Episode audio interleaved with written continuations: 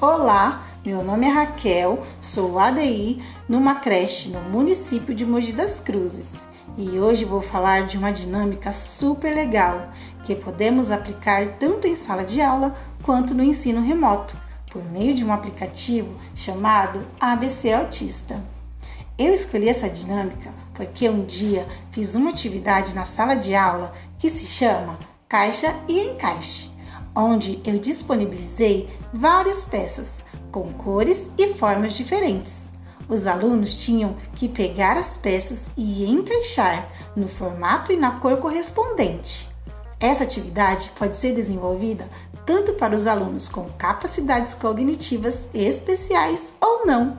Ela é muito importante, pois tem como objetivo trabalhar a coordenação motora, o raciocínio lógico e a percepção visual das crianças. E no nível 3 do aplicativo ABC Autista foi onde eu me deparei com essa familiaridade.